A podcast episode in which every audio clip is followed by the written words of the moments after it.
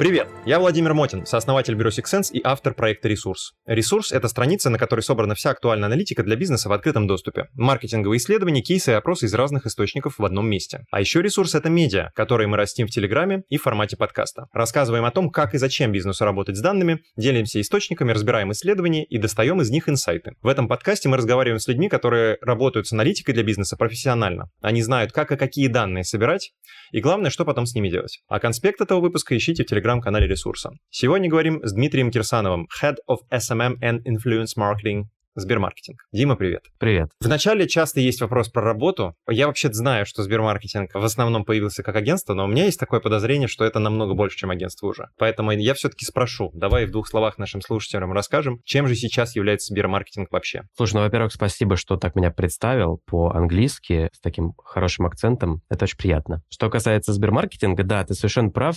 На самом деле стоит, мне кажется, отметить, что Сбермаркетинг вообще-то это очень молодое агентство, скажем так. То, что в декабре нам 5 лет, сейчас у нас работает уже больше тысячи человек, и это как ты правильно заметил, не просто агентство, это уже таких шесть крупных бизнес-юнитов. Юнит, который занимается, ну, по сути, всеми 360 коммуникациями. Агентство, которое отвечает за креатив, ну, отдельный юнит, да. Content house, merch house. Юнит, который отвечает за организацию ивентов любых масштабов и так далее. И отдел digital-продуктов. Вот, по сути, мне кажется, это все, что у нас есть. Супер. Я с прекрасным, как э, ты оценил, э, акцентом произнес твою позицию. Расскажи, что ты там делаешь? То есть в чем буквально на задачах каких каких-то ежедневных твоя ответственность там? Я к Сбермаркетингу присоединился в апреле и отвечаю за работу команды по направлению блогеров, ведению соцсетей и посевам. У нас это называется внутри маркетинг влияния. И, ну, как бы действительно, дословно перевод influence-маркетинг с английского — это маркетинг влияния. Но мне кажется, что все чуть шире, потому что сюда еще соцсети входят, сюда еще входят... Соцсети с ведением контента, со всеми этими Да-да-да, с продакшеном, mm-hmm. с ведением контента. Сюда еще входит э, управление репутацией, ORM. Поэтому, да, по сути, я отвечаю за работу трех команд.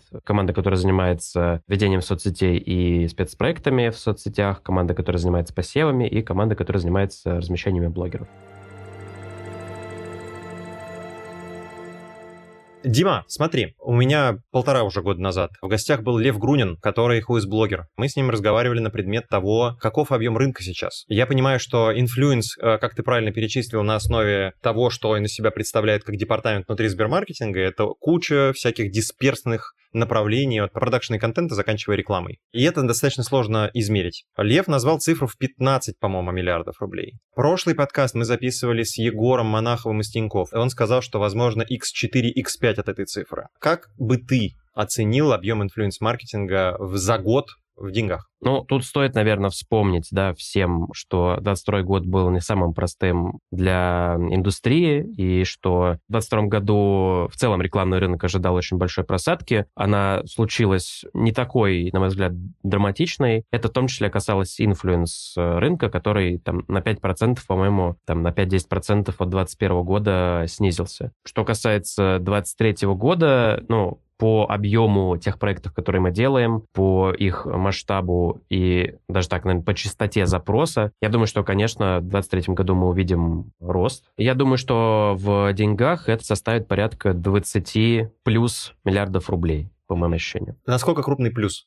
Как ты думаешь, какова погрешность? Я думаю, что погрешность может быть здесь свободной, потому что, опять же, очень изменился рынок структурно по сравнению с 2022 годом. Куча всего нового появилась с точки зрения того же закона маркировки рекламы. Поэтому, мне кажется, здесь погрешность может, если честно, и в ту, и в другую сторону плавать. Понял. Хорошо. Скажи, пожалуйста, что в инфлюенсе в российском поменялось за два года в связи с последними событиями? Структура, тренды, может быть, какие-то качественные изменения, которых вообще на других рынках нет?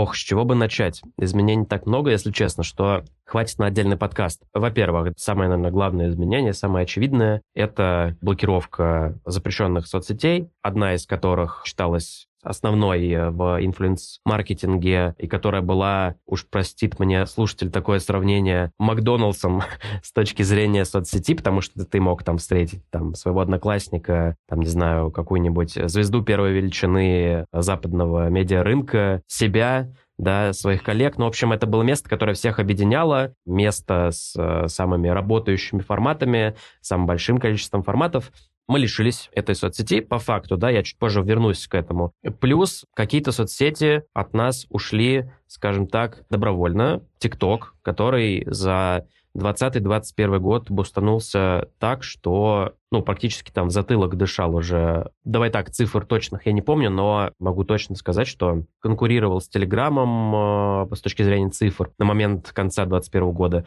И замотивировал э, оставшиеся все социальные сети запустить вертикальный формат с перелистыванием. А, мне кажется, уже все, кто мог, э, запустили.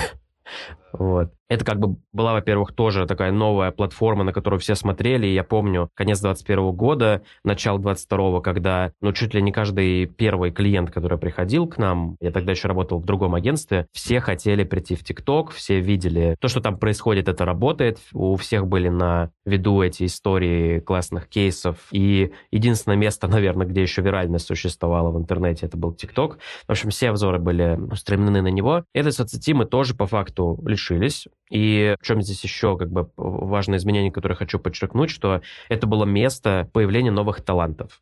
Вот ТикТок, по сути, своего такого, не буду говорить короткого существования, все-таки он как бы существует, и чуть позже тоже об этом скажу, да, он успел стать и зарекомендовать себя платформой, где ты мог, ну вот буквально за неделю вырасти там до миллионных просмотров, до большого количества подписчиков. И, собственно, вот этот буст, э, там, хайп очень быстро получить, очень быстро раскрутиться, завести там другие себе соцсетки, ну, и, в общем-то, прекрасно, прекрасно жить, стать там, новым инфлюенсером и работать э, с крупными рекламодателями. Текущие все соцсети, к счастью или к сожалению, новых талантов в таком объеме, в которых их поставлял TikTok, сделать не могут. Ни а, там, оставшийся YouTube в силу технологических своих особенностей, ни ВКонтакте, да, потому что ВКонтакте фокус сейчас больше на привлечение текущих крупных инфлюенсеров, которые на эксклюзиве на этой площадке выходят, но с точки зрения там заботы о тех, кто только начинает развиваться, кто только начинает вести свой блог, мне кажется, ВК мало уделяет этому внимания. Никакой альтернативы вот этой площадке, которая могла бы так быстро поставлять новые лица, ее не появилось. И это, на мой взгляд, сейчас одна из проблем, потому что вот этих вот звездочек, скажем так, сейчас не хватает. Хотя в целом все те, кто как бы остался там, во-первых, и в стране, и остался в топе, они себя прекрасно чувствуют, потому что у них, ну, с точки зрения там прихода к ним рекламодателей все хорошо. Поэтому вот, э, изменений очень много, да, это я перечислил вот буквально первые два. Конечно же, закон о маркировке рекламы, вступивший изменения в закон, да, точнее, которые вступили в силу в сентябре 22 года и с сентября 23 уже начались штрафы, да? Да, все верно. А, это, конечно, тоже колоссальное изменение, потому что, ну, представьте, раньше все посты рекламные, которые вы встречали в интернете, неважно, у блогеров или нет, в общем-то, то, чтобы сделать их нативными, во многом смысле, да, нативность э, на конверсию влияет, какую-то оригинальность э, креатива, естественно, тоже добавляет. Это все ограничивалось только фантазией креатора, фантазией там клиента, который что-то может согласовать, что-то нет, смелостью клиента, да. Сейчас же любой креатив, который вы встречаете в интернете, он э, должен быть промаркирован, то есть это плашка о том, что креатив является рекламным, рекламный токен. В общем-то, цель этого закона всем очевидна, всей индустрии, да, ее проговаривать, я думаю, не стоит, но коротко, да, что чтобы сделать рынок прозрачнее, чтобы сделать так, чтобы каких-то нарушений, связанных с недобросовестностью рекламы, стало меньше, чтобы недобросовестных рекламодателей можно было отследить как-то, да, чтобы можно было отмодерировать креатив, который нарушает закон о рекламе. Но по моим первоначальным ощущениям это сильно убивало всю нативность, а уж тем более на инфлюенс-рынке, где у нас большое количество человек в России аудитории блогеров доверяет по-прежнему, да, и было опасение, что как только все вот эти вот прекрасные а нативные рекомендации превратятся, ну, банально в тот же самый рекламный пост который вы в ленте встречаете, то о любой конверсии, о любом каком-то креативе, да, не с точки зрения единицы контента, а с точки зрения креативности, да, э, рекламного проекта, обо всем этом можно было бы забыть. Вот, но э, недавно я читал исследование, не помню, какое агентство его проводило, в общем-то, оказалось, что людям э, не очень-то и важно, да, есть ли маркировка, нету, на них-то особо не влияет, да. И это, конечно, удивительно, на мой взгляд, потому что, ну, лично я, и думаю, что большое количество экспертов, сотрудников рекламного рынка, они ожидали то же самое. Но, к счастью, на конверсию, на восприятие пользователя это критически не повлияло, это хорошо. Очень здорово, что рынок так объединился, потому что, ну, когда закон э, только-только начинали обсуждать. Я помню, вот перед сентябрем 22 года эти разговоры о том, что ну, в текущем виде закон принять нереально сложно, потому что очень много нюансов, очень много непонятного было, очень много. У многих было ощущение, что все закончится, не знаю, может быть, ты помнишь, в 2014 году был такой закон о реестре блогеров. Вот, он же по факту как бы отменился и как-то сам сошел на нет. Ну, в смысле, его, по-моему, отменили, да. Да, в публичном поле его не произошло у некоторых экспертов было ощущение, что с законом о рекламе произойдет то же самое. То есть э, там буквально в какие-то последние дни августа появится новость о том, что закон отозван там на пересмотр, потому что было даже много открытых писем от представителей индустрии, от агентств о том, чтобы определенные статьи закона пересмотреть, но закон, тем не менее, был принят. Очень здорово, что, как я уже сказал, индустрия объединилась, было очень много как бы круглых столов, всяческих обсуждений этого закона, совместных, опять-таки, писем в контролирующие органы, которые помогли ответить на некоторые вопросы спорные, которые были совсем не очевидны. Вот, это здорово. Я считаю в целом, что в момент, когда тот же ТикТок э, ушел, когда была запрещена соцсеть, которая была основной составляющей всего инфлюенс-маркетинга, все тоже очень переживали, признаюсь честно, я тоже, потому что казалось, что ну как, как можно к этому адаптироваться. К счастью, человек — существо адаптируемое, и здорово, что ну даже при условии таких кардинальных изменений рынок все равно вырулил, и мне кажется, вырулил очень неплохо. Так что, наверное, да, касательно изменений такой получился большой спич, их было очень много, и они были весьма весьма существенные. Давай по порядку. Мы сейчас сразу несколько вопросов задействовали. Давай сначала про первую социальную сеть, в которую идет новичок, который хочет делать контент. Да? У него остается все равно возможность пойти в запрещенную соцсеть. Инстаграм относится к мете, запрещенной территории Российской Федерации. Но через VPN. Там будет меньше аудитории, насколько меньше разнятся да, оценки, но, в общем, охват они получат меньше. Второй вариант. Телега, которая вообще другая по медиапотреблению, которая больше текстовая, в которой видеоформат только недавно появился нормальный. Третий вариант. ВК. Четвертый вариант. Zen. Какой сейчас топ of mind у нового автора, который, более того, возможно, нового автора, который прям продюсируемый проект, понимаешь? То есть он сразу заранее будет иметь какие-то большие охваты. Вопрос в том, насколько большие. Как теперь эти авторы поступают? Первое, что такие авторы должны делать, если они хотят добиться успеха, скажем так, это вот это страшное слово кроссплатформенность, когда тебе, как автору контента, нужно существовать абсолютно везде, потому что тот же самый YouTube скажем так, мы допускаем, что рано или поздно он может быть заблокирован, поэтому, да, если у тебя есть только YouTube, соответственно, и ты больше ничего не развиваешь, то если YouTube схлопнется, то тебя больше нигде не будет. Поэтому, да, первое, что нужно сделать, быть везде. Естественно, контент этот дублироваться не должен, потому что тогда его ценность сильно снижается. Это либо адаптация контента, либо создание уникального контента для каждой соцсети. Ну, и ты верно перечислил, да, скажем так, места, где человек может начать свое существование, будучи новым талантом. ВК, YouTube, Telegram. Дзен. Дзен, да, кстати, потому что Дзен неплохо прокачался, тоже несколько эксклюзивных шоу себе сделал. Вот, и с точки зрения цифр по посещаемости площадки тоже вырос за последние там полтора года, поэтому да, Дэн тоже. Окей. А второй момент — это маркировка. Да, мы сами на, наверное, начале этого года сделали продукт, потому что понимали то, что когда придут штрафы, все схватятся за голову. И тогда, когда мы буквально начали маркировать и рекламодателей, за которыми, так скажем, какие-то агентства не ухаживали, и каналы, которые не хотят этим делом заниматься, а большая часть инфлюенсеров не, хот... не хочет этим заниматься, мы наткнулись на то, что то, что мы знали на 1 сентября, не актуально на 10 сентября. И то, что знали на 10 не актуально на 20 Внутри кабинет э, изменяется, а это влияет и на, ну, в общем, на это влияет и то, что представители отрасли общаются с ФАСом, да, с РКНом и так далее. Вот что ты видишь по маркировке? Знаешь ли ты какие-то зарубежные кейсы? Как ты думаешь, как вот эта вся ситуация с маркировкой рекламы будет развиваться в течение ближайшего года? Зарубежных кейсов я Не слышал, признаюсь честно. Э, как будет развиваться ситуация? Весь как бы рынок ждет прецедентов. Прецедентов пока не очень много. Вот из прям свежайшего, по-моему, в эту пятницу была новость о том, что телеграм-канал блогера Лиса Рулит был оштрафован за размещение немаркированной рекламы. Вот, кстати, по самой нижней планке, по-моему, там был штраф. Да, да, но мне любопытно, что новость вышла под э, лозунгом, что это первый штраф в Телеграме. Но это далеко, видел, там да, телеграм-каналы, там первый. Нижний Новгород и всякое такое уже. Да, про Нижний Новгород я тоже слышал, но, знаешь, наверное, новость была с таким подзаголовком, потому что все-таки канал Нижний Новгород и лесорули тут немножко разные как бы по наполнению и по типу авторов каналы. Думаю, что, может быть, имелся в виду авторский канал, да, потому что лесорули это все-таки авторский канал.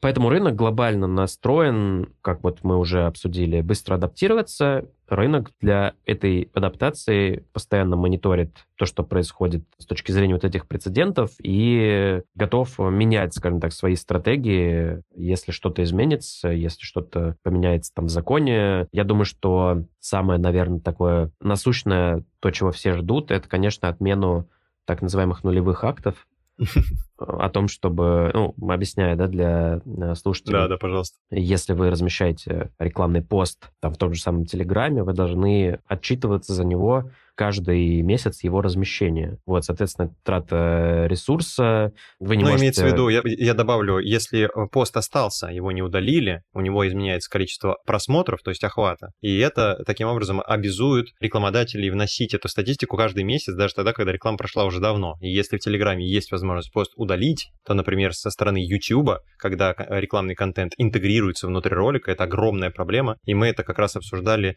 Друзья, послушайте, пожалуйста, мой подкаст с Натальей Соцкой из ОРД Scout. Это как раз там вопрос был обсужден в сентябре. Да, ну, кстати, из YouTube тоже можно вырезать интеграции как и из ВКонтакте. А имеется в виду, что внутри э, э, творческой студии можно выделить какой-то объект, и он пропадет да, через совершенно верно, совершенно верно. То есть технически это реализуемо тоже. Но, конечно, удалить пост телеги и вырезать э, интеграцию это разные в YouTube это немножко разные вещи, да. Хотя думаю, что... И тут же пропадает нативность, про которую ты говорил. Кусок может быть вплетен в контент, и его вырезать да. получается довольно болезненно. Да, да. Ты верно заметил, что, конечно, суть этой истории в том, что пока пост э, находится в сети интернет, скажем так, да, он продолжает оставаться рекламой. За него нужно отчитываться. Так вот, все еще идут обсуждения о том, чтобы вот эту всю историю с подачей отчетности каждый месяц нахождения поста, пока он как бы существует э, физически, отказаться, в общем, от этой истории. И это очень облегчит работу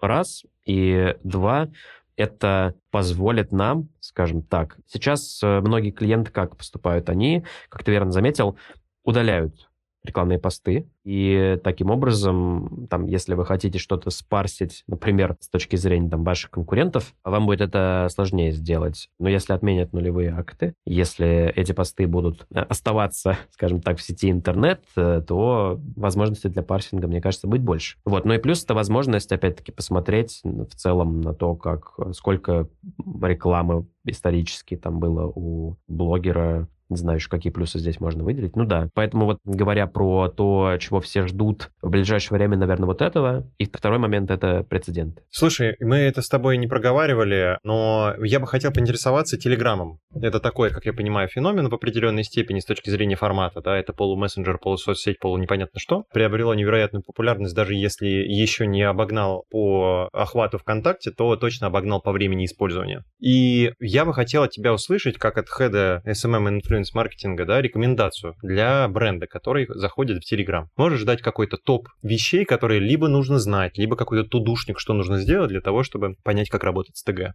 Первая и самая важная часть ты очень хорошо к этому подвел. Телеграм — это наполовину мессенджер, наполовину соцсеть, наполовину непонятно что. Это все-таки мессенджер по умолчанию. Поэтому классический э, user journey потребления контента здесь другой. То есть в том же самом ВКонтакте, да, какие у вас есть способы посмотреть какой-то контент. Вы можете зайти в ленту новостей, вы можете зайти непосредственно в сообщество, на которое там вы подписаны или не подписаны. В других соцсетях, в которых есть рекомендательная, скажем так, лента или любой рекомендательный раздел, тоже формат потребления потребления, точнее, модель потребления, она понятна. Вам нужно лайкать то, что вам нравится, чтобы получать больше такого контента. В Телеграме все иначе. Пока вы не подпишетесь на какой-либо интересующий вас канал, Вы не сможете его нигде больше увидеть, хотя опять-таки, вот в пятницу или в четверг прошлый я слышал новость о том, что Telegram вроде как тестирует возможность рекомендации каналов. Уже работает. Уже работает.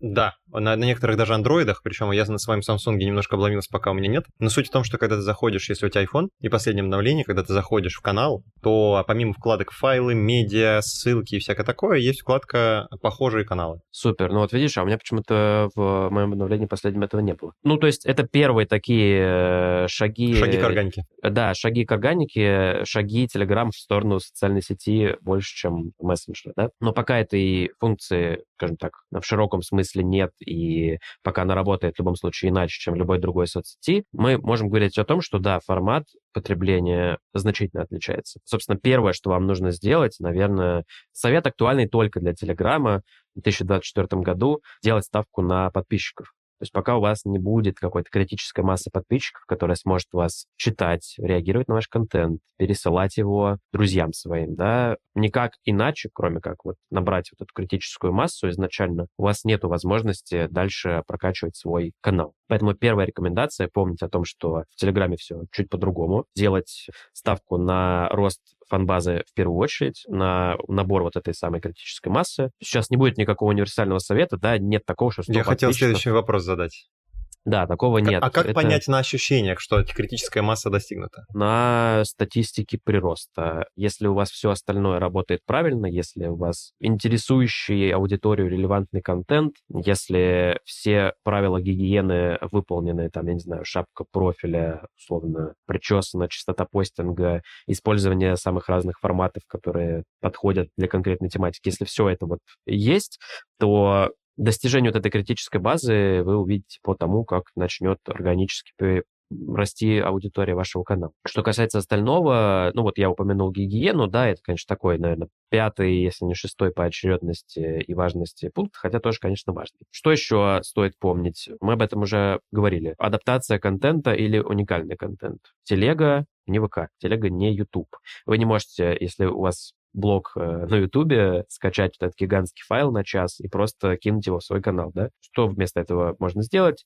Порезать на кружки какими-то хайлайтами, там, не знаю, просто первое, что там в голову приходит, в телеге с этой точки зрения куча всего, что можно использовать, и в этом ее прелесть. Поэтому, да, помните о том, что если у вас уже есть какая-то соцсеть, которую вы ведете, не дублируйте просто так контент, думайте о том, как его под формат самой площадки адаптировать. И что еще можно добавить? Мне кажется, здесь, опять же, учитывая, что формат потребления контента отличается, нужно больше в сторону каких-то коллабораций думать, да, как это можно сделать. Ищите кого-то, со схожим количеством аудитории, договаривайтесь там о, бартерных каких-то историях, чтобы там бы могли друг друга как-то саппортить, промоутировать, скажем так, да. Вот это тоже опция, которая важна и которая позволит развить свой телеграм-канал, скажем так. Опять же, мы тоже коротко об этом поговорили. Форматы. Здесь, опять-таки, не будет универсального совета, что вот э, делайте видеосообщение, будет вам, будет вам счастье и будет вам миллион подписчиков.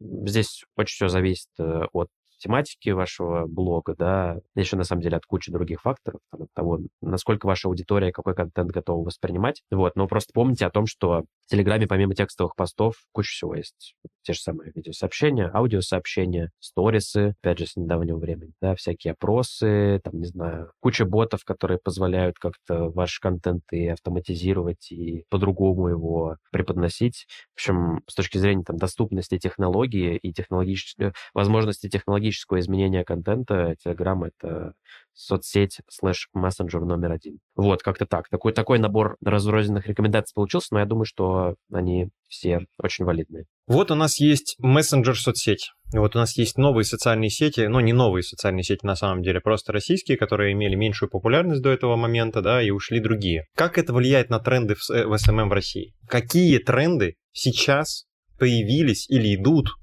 именно из-за этого? Наверное, это очень-очень общий вопрос, могу немножко перефразировать. Как изменится, да, куда, куда идет и как изменится social медиа маркетинг в России в течение 3-5 лет? Как ты думаешь? Кроссплатформенность, о которой я говорил в случае с блогерами, она для классического, скажем так, назовем его так, да, social media маркетинг тоже применима. Это рекомендация, потому что если вы, например, бренд, ведете свои соцсети, опять же, вы не можете э, тупо брать контент из ВК, переносить его в телегу, из телеги, там, не знаю, в Одноклассники, из Одноклассников в Дзен. Весь контент должен адаптироваться под ту площадку, на которой он публикуется. Второе, я уже давно говорил об этом, но, признаюсь, в этом году я какого-то кардинального поворота в эту сторону не увидел. Но, наверное, все-таки мы говорим про долгосрочный тренд, и я говорю про social commerce. Для тех, кто, может быть, не совсем в курсе, что такое social commerce, это, ну, по факту возможность покупать товары непосредственно из соцсетей, минуя marketplace. Если вы зайдете в какое-нибудь брендовое сообщество ВКонтакте, вы увидите вещь под названием э, магазин, витрина, каталог товаров, которые у бренда есть, вы можете ценить, там, добавить в корзину, в зависимости там, от того, насколько user-friendly настроено администраторное сообщество, насколько настроен этот путь, вы можете либо там, напрямую из ВКонтакте заказать, да, либо перейти на сайт, сразу, да, и увидеть этот товар на сайте. В общем-то, все соцсети за последние два года в эту сторону повернулись, потому что об этом сейчас мало кто, наверное, помнит, но Telegram в прошлом году, по-моему, это было летом, вообще-то очень неплохо расширил функционал вот этого social commerce, да. И я говорю про то масштабное обновление, когда появилась возможность сделать фактически игры внутри каналов. Поэтому все соцсети так или иначе делают в эту сторону шаги. Казалось мне изначально, что эти шаги будут активнее 2023 году. Каких-то заметных сейчас изменений, точно не помню, когда эта фича появилась, но там ВКонтакте товары в кадре есть опция, да, вы можете сейчас как бы на любой ролик ВК-видео зайти, ВК Originals, да, ну, не только ВК Originals, вот, увидеть те товары, которые есть в кадре, там из клипов у вас э, может быть кнопка для заказа товара, ну, в общем, какие-то шаги есть, они, может быть, не очень заметны сейчас, но в рамках там трех лет, я думаю, что мы в этом направлении будем продолжать двигаться, вот, и в телеге будет что-то новое появляться с этой точки зрения, и в ВК, и в Дзене, про YouTube пока молчим, потому что не думаю, что те обновления, которые там э, появятся, а э, там уже... Коснутся нашей страны. Да, коснутся нашей страны. Тут еще такая, такая штука, что самый крупный social commerce рынок, ну, то есть рынок, скажем так, с точки зрения объема товаров, которые покупаются через социальные сети, это Азия, в первую очередь Китай, и все тренды, которые там зарождаются, все новые инструменты, которые появляются, они прежде всего появляются именно в Китае. Знакомый, я думаю, что многим формат продающих стримов, когда сидит какой-нибудь там блогер, не знаю, эксперт, вещает, показывает продукты, вы можете прямо из этого стрима купить. Такой формат, думаю, что тоже будет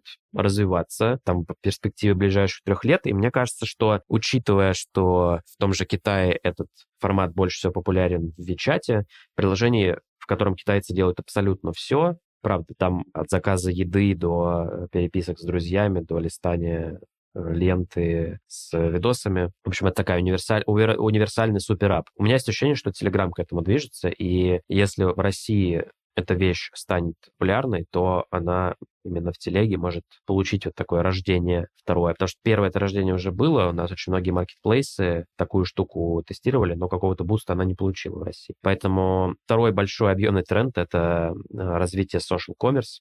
Вот, ну и я думаю, что третий немаловажный тренд с точки зрения именно контента, это новая искренность, что ли, да. Вообще этот тренд э, не нов, скажем так, он во времена ковида, мне кажется, стал так развиваться, когда мы все вдруг внезапно очутились дома, без друзей, без коллег, и живого человеческого общения, такой нормальной человеческой коммуникации очень не хватало. И вот эти все рекламные креативы в лоб, они как-то стали очень сильно приедаться с этого момента. Ну, Сужу по себе и по тому, что слышал, что видел. И думаю, что этот тренд тоже будет продолжаться. То есть э, это касается и блогерского контента, это касается и в целом контента, который бренды транслируют так или иначе. То есть он будет становиться, не знаю, более, более человечным, более открытым, что ли, да, и, и менее, менее каким-то рекламным. Это очень, конечно, очень забавно это говорить, учитывая, что весь этот контент будет наверняка промаркирован, но Тем не менее, тем не менее, я думаю, что э, в этом направлении тоже очень многие будут двигаться. Когда я записывался, э, общался когда с Максимом Гараниным, а, владельцем одной из студий подкастов в Москве, у меня с ним, кстати, тоже есть подкаст, послушайте, посмотрите, если интересно. Я ему задавал вопрос про то, как поменялся контент в подкастах за последние два года. И он сказал то, что э, подкаст в 2023 году от подкаста в 2021 году отличается тем, что в 2021 году приходили друзья, брали винишко с собой в студию и болтали про жизнь. А в 2022-2023 году стало больше ребят, которые погружаются в какой-то продукт, пытаются делать экспертный контент. Я услышал экспертный контент, и у меня маятник качнулся немножко в другую сторону. У меня есть такое ощущение, то, что вот есть э, вот это пресловутое бренд-эксперт, которое мне кажется, это мое субъективное абсолютно да, мнение относительно моей насмотренности, он уже всем надоел. У меня есть такое ощущение, то, что бренд-эксперт людям не нужен. Такое ощущение, что нужно немножко проще подходить к какому-то контенту, а не пытаться объяснить сложные вещи простыми словами. Не каждый может это сделать вообще. Как ты думаешь, что в контенте происходит, помимо как раз этого тренда, про который ты говоришь про новую искренность? Хороший вопрос. Прям на подумать, знаешь, потому что контента в целом за последние там пару-тройку лет, ну, в разы больше стало. Особенно, когда появился формат вертикальных видео, это просто, ну, убийство какое-то. Я думаю, что слушатели нас поймут, да, если ты попадаешь э, в эту ленту бесконечную, ты можешь просто в ней сидеть хоть часами. Контента и в целом информации вокруг очень много. Битва за умы, скажем так, она разворачивается в том плане, что ну, это, знаешь, такая рекомендация из 2010 года, но она вот сейчас применима как никогда, что контент должен быть цепляющим буквально в первую секунду. Вот, потому что если этого не будет, то, считай, твоего контента нет. Как это сделать? Опять же, тут нету инструкции. Тут нету каких-то трех э, золотых правил. Это все очень субъективно, очень индивидуально, но это просто логический вывод из того, что очень много вокруг человека, любого среднестатистического пользователя информации, он просто не успевает все ее потреблять. Поэтому он будет, вот то, что его зацепит, то, что его сможет зацепить как-то сможет, скажем так, струны души его задеть, вот на это он будет обращать внимание. Естественность, э, о которой я говорил, она тоже сюда же, мне кажется, относится. И к твоим словам про то, что от вот этих вот брендов-экспертов все устали, потому что это очень душно, это очень э, скучно и, наверное, уже избито, что ли. Дима, какие исследования, аналитические ресурсы ты сам регулярно читаешь касательно SMM и касательно не только его? И я заранее вперед забегу, если каких-то из них нету на ресурсе, наши дорогие слушатели, они будут к выходу подкаста. Медиаскоп его исследование про посещаемость э, площадок, наверное, топ-1 в этом списке занимает, э, потому что последние, наверное, полтора года я очень пристально за этим следил. У меня было очень много э, лекций, поэтому я постоянно как-то, знаешь, держал руку на пульсе. Кстати, мы забыли обсудить одну вещь про ТикТок. Я обещал ее затронуть в самом начале. Как раз-таки, когда я следил за этими изменениями медиаскопа, там, начиная с февраля 2022 года, там много было прикольных инсайтов, да, очевидных, там, что ВК резко в какой-то момент вырос, потом стал расти медленнее, Телеграм, который просто бустанулся вверх до уровня ВК, YouTube, который тоже потихонечку прирастал. И на фоне всего этого выделялся ТикТок, мы про него помним, да, что там в марте 2022 года пользователям в России было запрещено публиковать контент и смотреть контент из других стран. По факту все пользователи ТикТока российского застряли в этом лимбе, да, что они остались с контентом, который был создан там с 2018 по 2022 год, и вот они все его листали. И я обратил внимание, что с э, марта 2022 года там по началу 23-го. TikTok, его ежемесячная посещаемость в России, во-первых, не менялась, то есть она не падала, и она чуть-чуть даже стала прирастать в какой-то момент. Я очень удивился, как вообще такое могло происходить, учитывая, что ничего нового на площадке нет, никаких новых там э, звезд, опять-таки, да, о которых мы уже говорили. У меня была какое, какая гипотеза, что массовый пользователь, он контент не создает, и ему в целом там на каких-то зарубежных инфлюенсеров пофиг, будем прямо говорить. Ему что нужно? Ему нужно прийти там после работы, или когда у него есть свободные 5 минут, полистать ленту. ТикТок с этим все еще справляется, но объективно, да, ничего не поменялось. Там все так же есть смешные видосы, не только смешные видосы, но, в общем, то, что ты пролайкал, тебе и будет показываться. У меня была все это время гипотеза, что да, вот так и происходит. То есть люди ну, особо не заметили каких-то изменений, они как заходили в ТикТок, так и продолжают заходить, листать контент. И летом 22 года были еще периодические истории, да, что какие-то бренды публиковались все-таки в ТикТоке, там Яндекс Музыка, Кинопоиск, и тоже очень много было рассуждений, как, как им это удается, но они умудрялись публиковаться и появляться в лентах у пользователей из России, скажем так, да. Тут я в э, январе 23 года съездил в отпуск. В отпуске я поменял симку, у меня заработал ТикТок местный. Я решил вместо рекомендательной ленты зайти в подписки. И увидел, что все те блогеры, на которых я был подписан, продолжают спокойно публиковать контент, находясь в России. Ну, там это было очевидно, да. У них есть просмотры, у них есть реакции на видосах, да, свежие комментарии. И все это привело меня к тому, к очевидной, казалось бы, вещи, о которой я вообще ну, не догадывался, о том, что есть некое зеркало ТикТока. Вот знал ли ты, например, об этом? Нет. Я думал VPN просто. Я тоже думал VPN, но нет. В общем, это приложение, которое ты устанавливаешь себе на, там, на Android или на iOS. Через него устанавливаешь дублера ТикТока, и это ТикТок, в котором ты, ну, по факту можешь делать все то, что ты делал раньше. Это как-то по-другому называется приложение, или суть в том, что ты сможешь ставить тот же самый ТикТок, только второй на приложение? Тот же самый ТикТок, но второй, да. Это, конечно, костыль, это штука, которая вылетает, по крайней мере, из э, айфонов, но это рабочая история. То есть ты и контент можешь смотреть, и публиковать, и никаких ограничений у тебя нет. Да, и после этого я по-новому пос посмотрел на эти цифры медиаскопа, но на самом деле понял, что вряд ли медиаскоп каким-то образом может вот это измерять, потому что совершенно непонятно, как он этих пользователей, которые через это зеркало сидят, видит. Все еще не понимаю, но очень интересно. И когда меня там на неважно где спрашивают, стоит ли идти в ТикТок, а, я говорю, что все супер неочевидно, поэтому никакой однозначной рекомендации я дать не могу. Вот так вот мы э, долго проговорили про... про... Все нормально. Про ТикТок, да. Окей, интересно. Возвращаясь да, к исследованиям. По исследованиям. Э, да, угу. все еще, все еще любопытно посматривать на тренд-репорты каких-то крупных иностранных агентств, там, не знаю, того же Денсу глобального, просто чтобы быть в курсе.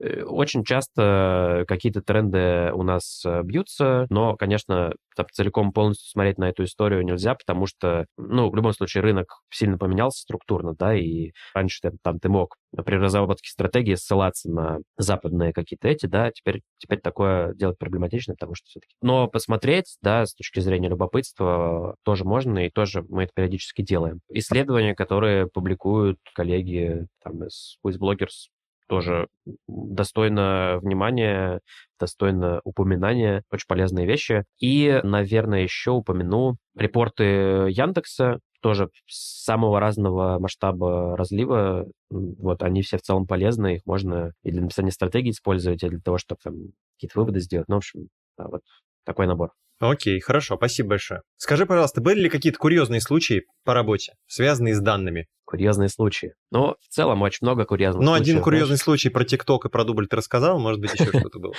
Ну, там не то, чтобы много было курьеза, но, не знаю, есть такое слово курьез. Интересно, похоже на французское имя. Знаешь, я вряд ли могу а, выделить что-то забавное, что-то что-то там смешное, при работе с данными всегда самое любопытное, что может происходить, на мой взгляд, это то, что ты можешь быть абсолютно уверен в своей гипотезе, а потом ты там, не знаю, делаешь выгрузку, подключаешь бигдату, проверяешь свою гипотезу через это и понимаешь, что все вообще не так, как ты думал.